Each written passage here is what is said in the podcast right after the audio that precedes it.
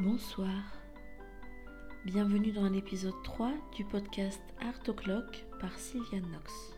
Et bienvenue dans les coulisses de mon émission de littérature et de philosophie. Qu'est-ce que l'électroconvulsivothérapie, l'ECT, la sismothérapie? Que sont les électrochocs? Toutes ces expressions désignent la même pratique tout droit venue des années 1930.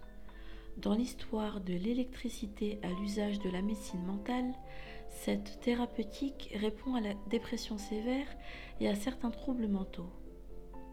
Les patients qui ont recours aux électrochocs sont par exemple les bipolaires dont la maladie résiste au traitement pharmacologique. Yves Edel et François Caroli, psychiatres, dessinent cette histoire médicale dans un bulletin daté de 1987. L'électrochoc serait une arme thérapeutique efficace et j'ajouterais redoutable car controversée. Le même bulletin interroge Cette arme souligne-t-elle une ambiguïté ou bien un paradoxe? Leurs auteurs rappellent ou précisent que la psychiatrie suit avant tout l'histoire de son temps, que son évolution est celle d'une époque. On sent d'ores et déjà la délicatesse du sujet. Mais de quoi s'agit-il?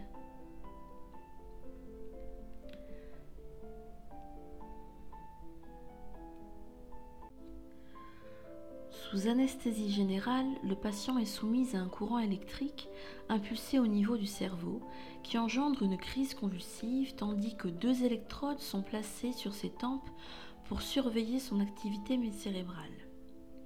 Le corps médical lui injecte du curare pour prévenir les convulsions musculaires. Une crise dure environ 30 secondes pour une impulsion électrique de moins de 8 secondes.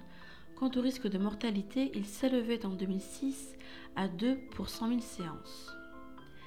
Si ces crises de convulsions généralisées ont pour but de créer des connexions neuronales en stimulant la sécrétion de neurotransmetteurs, le psychiatre Pedro Valente est lucide.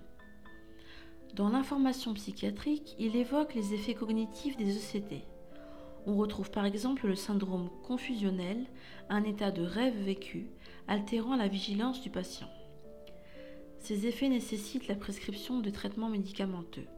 On retrouve aussi des troubles de la mémoire marqués. Ces éléments semblent rappeler le caractère irréversible d'une arme de la dernière chance. Il n'est donc pas anodin de discuter d'une telle intervention avec la famille du patient. D'ailleurs, 80% des psychiatres en France déclarent ne pas avoir recours à l'électroconvulsivothérapie. D'Artaud à Emmanuel Carrère, auteur du livre Yoga aux éditions Paul, les électrochocs sont un enjeu existentiel qu'ils sont amenés à décrire. Je vous invite à lire les lettres de Rodez d'Antonin Artaud ou ses nouveaux écrits de Rodez. Et pour vous offrir un avant-goût de cette lecture, terminons par quelques lignes du 25 juin 1943 signé Antonin Nalpas L'alter d'Artaud. Mon très cher ami, j'ai un grand service et une grande grâce à vous demander.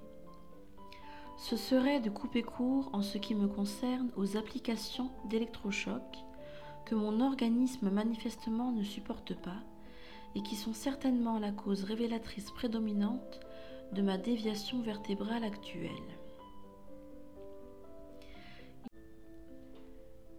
Il me reste cette insupportable sensation de cassure dans le dos dont je ne vois pas qu'elle puisse être attribuée à une autre cause qu'à ce traitement électrique violent qui a eu son effet indéniable mais qu'il serait bon sans doute de ne pas prolonger plus longtemps en ce qui me concerne pour ne pas risquer des accidents plus dangereux.